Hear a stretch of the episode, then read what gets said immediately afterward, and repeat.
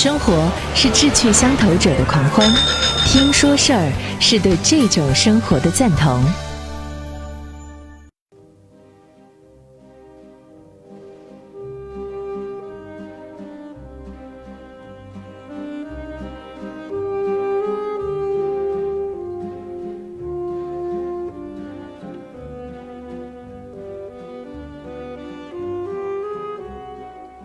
各位好，我们耳边响起的是肖斯塔科维奇的第二圆舞曲。这首圆舞曲开启我们新的一个音频内容的系列，《似是故人来》。我是张瑞，这里是瑞眼评说。为什么会用肖斯塔科维奇的第二圆舞曲作为我们这个专辑的开场和背景呢？如果您了解肖斯塔科维奇的这个人的话，呃，您可能也会觉得“似是故人来”跟肖斯塔科维奇的生平以及他的性格特点啊，还蛮有一个吻合度的。“似是故人来说什么呢？说肖斯塔科维奇吗？不是。呃，我们肖斯塔科维奇的故事会放在《似是故人来的》这个专辑说完之后啊。那“似是故人故人来”这个说的是什么呢？我们要来说说历史上的那些嗯有名的，或者说是不为您所知的他们的故事。四是故人来，那为什么要称为是故人？我们首先要关注到的就是在长三角的沿海的宁波，历史上它有很多的名字啊。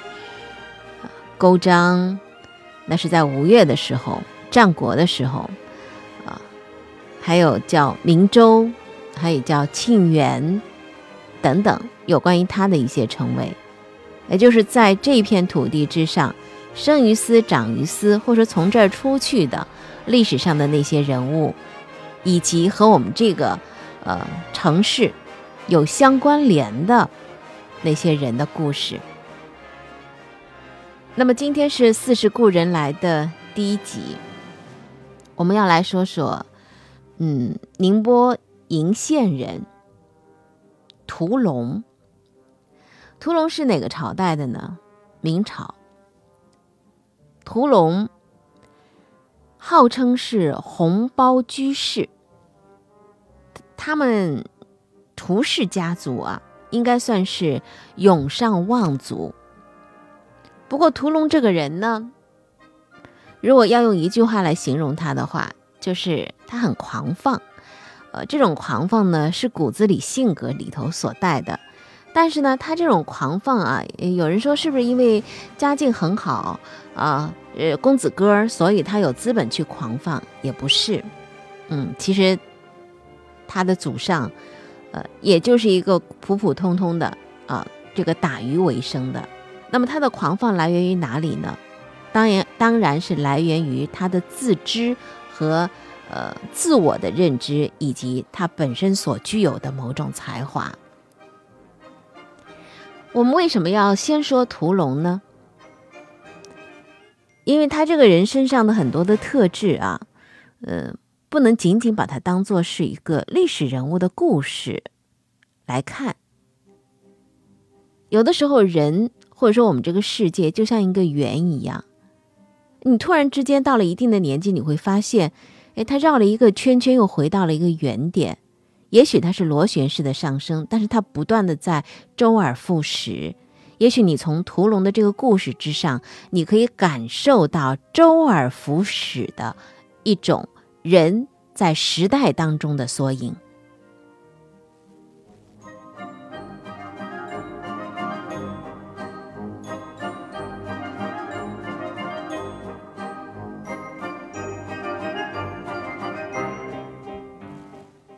那么好，就开始我们今天的《似是故人来》的第一集。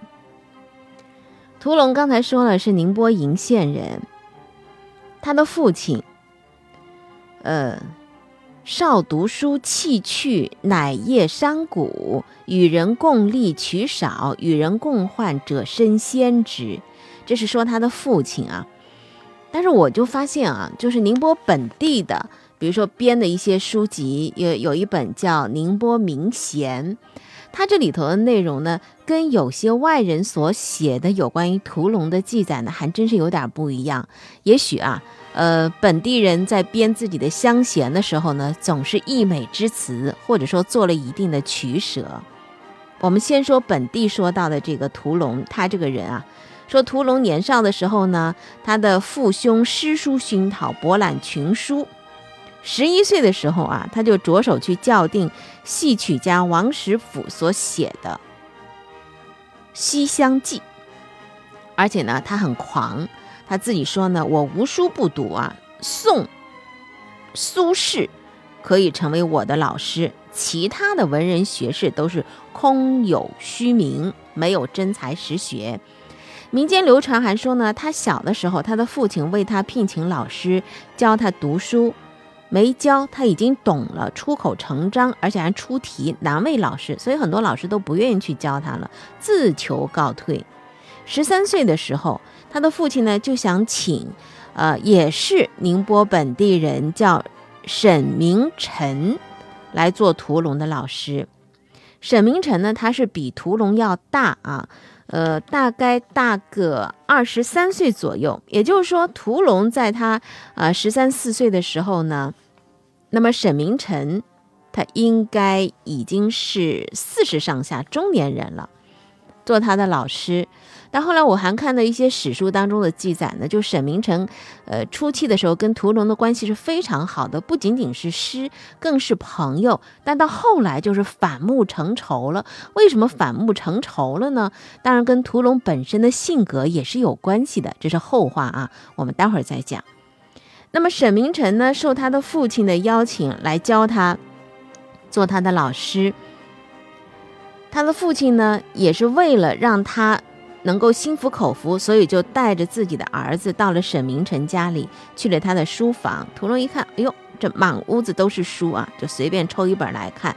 一看呢，自己呢没有读过这本书，而且呢，再一看这个书呢，里面有先生的眉批，而且呢，呃，那些没批的道理呢，自己也是没有听闻过的。顿时，这个傲气呢就减了一些。但他不甘心啊，他还想试一试这位先生是不是能教得了自己。沈明诚也知道屠龙这个人呢，呃，才气横溢，也想试一试这个学生。这个时候正好是金秋时节，那么荷塘里头的荷花还没有完全的残败，而菊花呢开始吐蕊了。沈明诚呢就问屠龙说：“你在家里都作何文章呢？”屠龙就信口答说：“以古今大文为续作。”先生。你以何自娱呢？沈明诚呢？看他傲气十足，就说：“啊，我嘛，我与天地清香相娱乐。不过呢，你口出大言，想必也是才智不凡。这样吧，我出个对子，你给我对个下联。”老师呢，手指着那个菊花，说了上联：“黄菊初开。”仰托金盘分地理，你对个下联吧。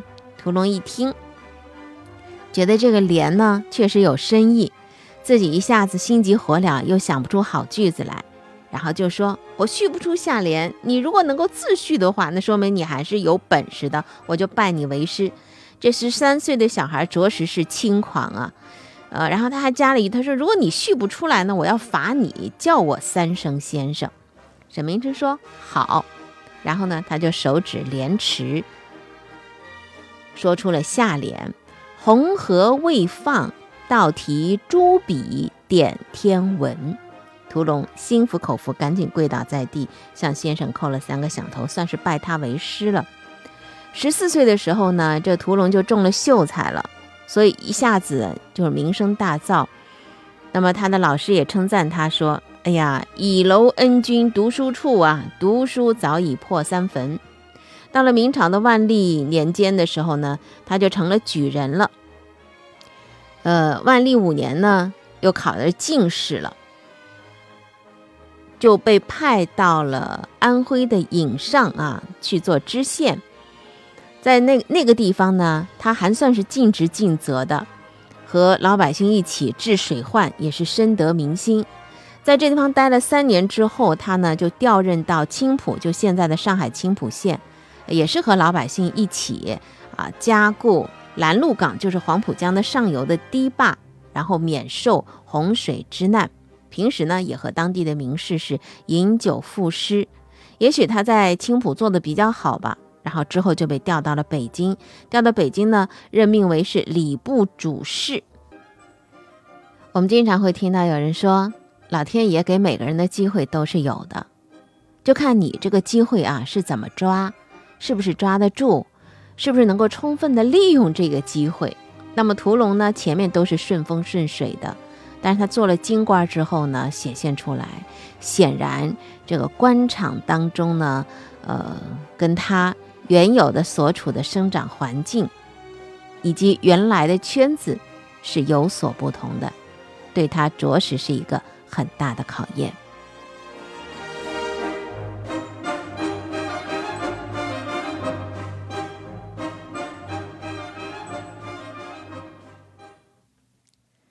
前面我们说到了，他呢在青浦做县令，做了两三年之后呢，做的也不错啊。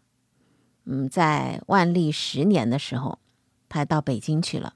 到北京去干什么呢？去呃述职考评。述职完了之后，回到浙江老家，不久呢，就接到了让他去北京任礼部的仪制司主事，从一个七品的县令一下子提拔到了六品的京官这在帝国官场只是爬了小小的一步，当然呢，也算是啊，组织部门对他在青浦任上的辛勤表彰啊。但是我们知道明朝的官员啊。靠这个俸禄是很少的，囊中羞涩，盘缠用完了，所以呢，他在自己的老家是，呃，延缓了半年多都没有办法到北京去履任，总算最后得到了一个朋友的资助，在第二年的秋天才匆匆忙忙的北上。人生得意的时候啊，他是不会想到的，不会想到什么呢？嗯，会有人盯着他，有一双眼睛。就像一片树叶一样，沾了水会贴在他的后背上。当他陶醉于自己的那个名士做派、那种旷达不拘的那几年当中呢，不知不觉当中树下了一个敌人。这个敌人呢，是在上海青浦的时候树下的啊。最终两年之后，确实让他在京城身败名裂。他刚刚到京城的时候，屠龙马上就体会到了。京官不好当，京官生涯不过是一袭华美的袍子，外面很光鲜，内里很窘迫，只有自己知道。在这个庞大的文官的躯体当中，礼部的一制司像个什么样的部门呢？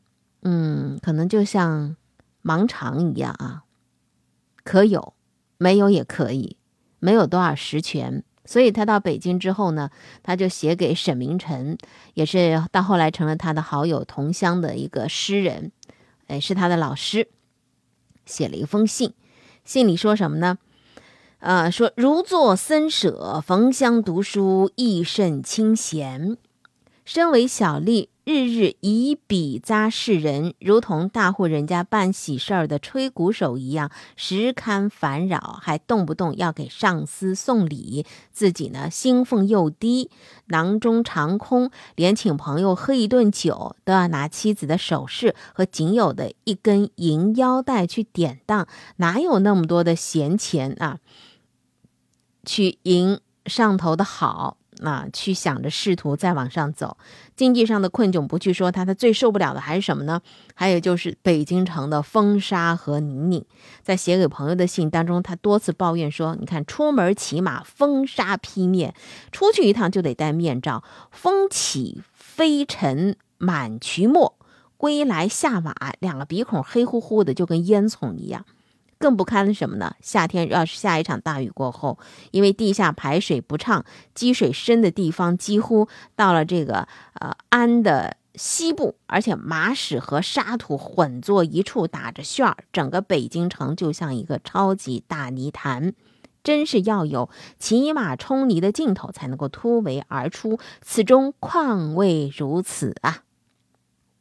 看得出他不喜欢这个地方，所以每当他说到这些东西的时候呢，他就会特别想念江南地区，想念青浦，想念在这个地方呢啊，可以和朋友们一起乘着月色荡舟的小湖，想念江村夕阳，渔舟投浦，返照入林，沙明如雪。在京城的礼部主事屠龙。他不无矫情的在想象着千里之外的江南盛景，说春天到了，啊，夏天到了，秋天到了，等等等等。但是你如果让他真的回去做一个田舍郎的话，他肯定是不会肯的。为什么呢？因为性格使然。京城纵是有千般不是，但是有一点好。别人看京城是污浊的权力场，而在屠龙看来呢，它是一个让自己才情呈现的大戏台。他喜欢诗词戏剧，所以呢，他一到北京之后没多久，他就带着在青浦的时候写的那那出剧，叫《子豪记》这传奇啊，在上流社会的私人堂会上就开始客串登场了。这个来自南方的官员，他又能写，他还能上台演，而且呢扮相还不错，一下子就成了京城的地下娱乐圈里头呢，大家特别想请他来的人。达官贵人呢也竞相的和他去结交，数不尽的饭局宴席，让他恨不得能够多分出几个化身来才好。那么其中有一位对他呢特别喜欢和崇拜的侯爵大人。这个人呢，就是西宁侯宋世恩。他的祖上宋晨曾经在永乐年间以征西的功劳封为西宁侯，传到宋世恩的时候已经是第十代了。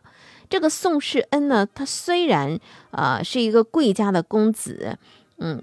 那身上呢有一些，比如说那种贵公子的习性，奢靡啊、放纵啊、好客啊。但他还有一个，就是像儒生一样的一个喜好，就喜欢文艺啊。在一次私人聚会上头，经人介绍认识了这位屠龙，然后呢就特别喜欢，要拜他为师，学习辞赋，而且还要跟他以兄弟相称，并且说呢，我们两家都可以做好朋友啊。呃，我可以呢，嗯。呃，让我的妻子啊到你们家去拜访一下嫂子。那么对于屠龙来讲，遇到这样的个人，贵人啊，因为对他来讲，你看看他都要靠换自己的银带，呃，去换酒，跟朋友喝酒，有这样的一个有钱的朋友，当然很不错。再加上宋世恩嘛，贵公子很好客，所以呢，屠龙就成了侯府的常客，也经常。和宋世恩一起宴游唱和、听戏作乐。除了这个朋友之外，还有一个也不得不提，就是老朋友了。那是在万历五年他进京会试的时候，也是认识的一位进京赶考的人。这个人呢是江西临川人汤显祖，对，就写《牡丹亭》的那位汤显祖啊，跟屠龙一起参加考试的。但他呢，没有屠龙进入官场这么早，因为张居正不喜欢他。嗯，之后呢，就是当再次就是在京城，呃，跟屠龙混在一起的时候呢，就是他们俩已经成同事了啊。这两个人性情各异，屠龙这个人呢，心直口快，经常率性而为；汤显祖呢，是谨慎少言。看上去呢，理学气更重一点儿，但是在官场，两个人呢都是有点儿不拘形迹的，是正统人士所不屑的异类。他们对俗物很超然，但是对戏里的人生的兴趣就特别的浓厚。所谓别有怀抱是也。那么，如果不是接下来所发生的事情，屠龙依然是在京城上班读书。喝酒看戏也算是过得很舒服的日子。到底发生了什么事情呢？刚才不是说了西宁侯宋世恩啊，非常的喜欢他，要跟他学习词赋，两人经常在一起玩儿。那么西宁侯的夫人，她呢是一位色彩兼具的大家闺秀，而且工于戏曲音律。对于这一位经常出入他家的屠龙，他就引起了关注了。每当屠龙脱了官服走上戏台，扮作幽灵即兴串演的时候，这位年轻的侯爵夫人呢，就会坐在那个帘子后头欣赏这个人的演技。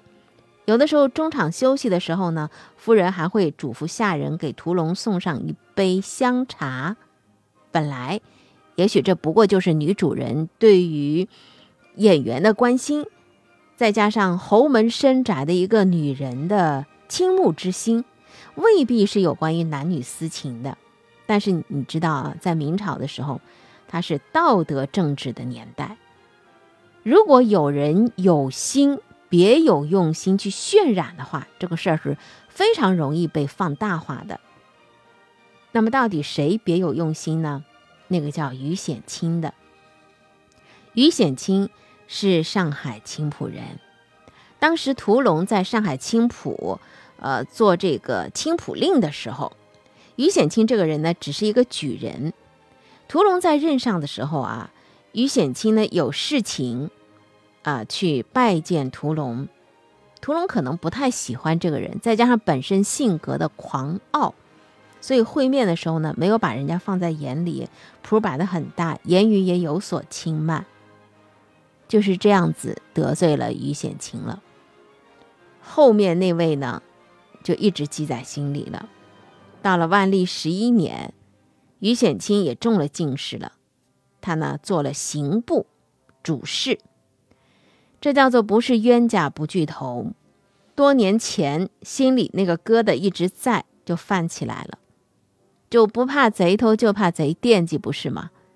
到了万历十二年的九月，宋世恩。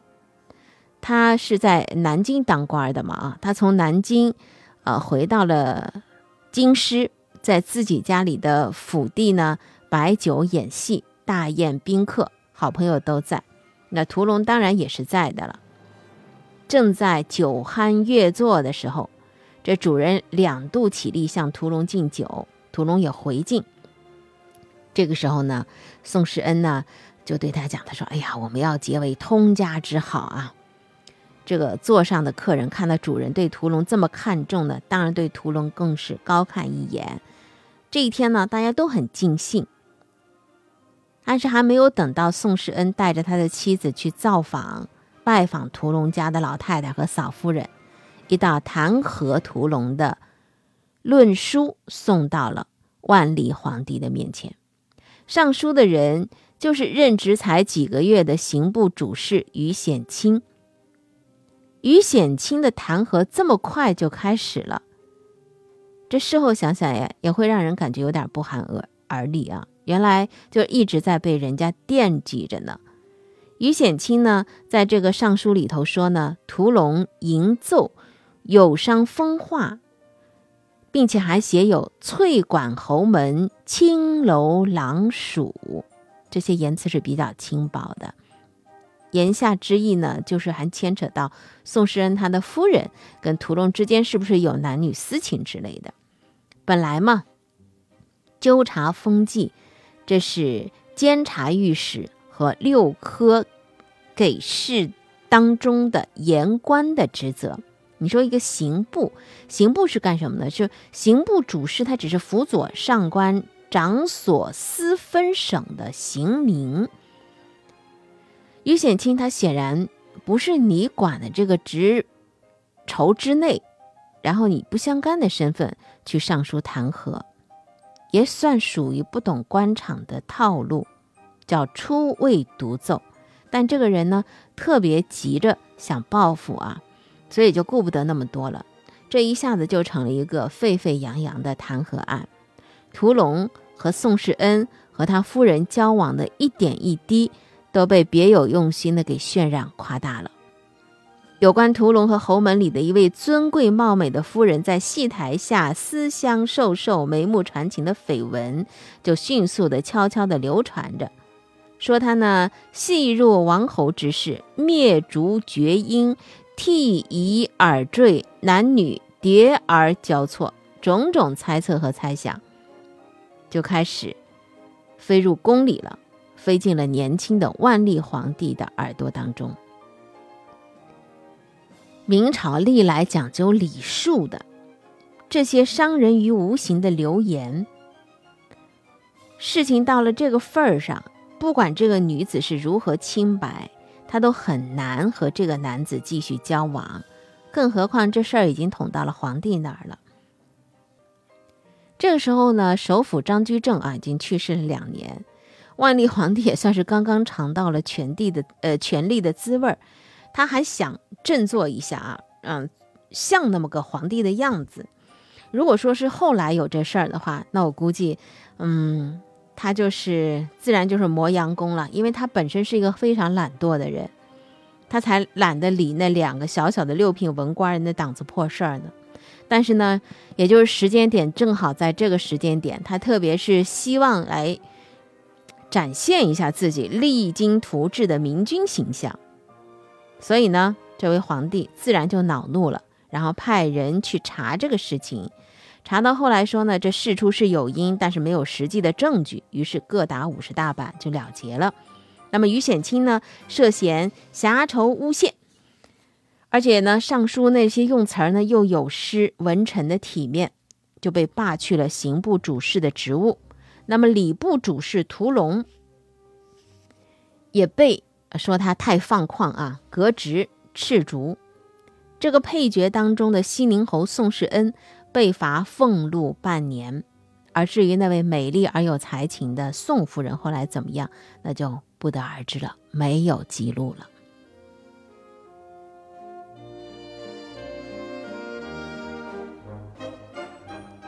在这起盛传一时的风化案当中，当时的人对屠龙大多抱有同情的态度啊，对那个于显清呢，大多把他当作是反复无常的小人。屠龙自己也说呢，他和于显卿一起被逐出京城的这一天呢，午门下是挤满了围观的人，大家都骂这个于显卿啊。当然，这是于龙他自己所说的。我们知道他后来的一些事情的时候，我们其实对他有些有些的言辞，我觉得屠龙这个人还是蛮嗯蛮情绪化的，非常情绪化的一些言辞啊。呃，但回过头说这个明朝，嗯，太祖皇帝朱元璋他是始于草莽。他视法度为无物的，所以近两百年来，他对于文官阶层是前置，靠的不是法律的严谨，而是道德标准。一个官员只要被人踩住了私德的影子，那么他在政坛上基本也就是玩完了。这也就是屠龙后来呢，就再也没有复出，而且开始呢，呃，成为一个。就是比较狂放的戏曲家啊，这样的一个身份的定位。好，我们今天先说到这儿。似是故人来，第二集继续说屠龙和他的那些戏剧。为什么要说戏剧？我们不是在研究戏剧，其实跟他个人的性格是非常有关系的。当他在仕途当中失意的时候，他把自己的所有的一些心绪，甚至报复之心，都放到了他写的那个传奇剧本里了。好，今天就到这儿，下期再会。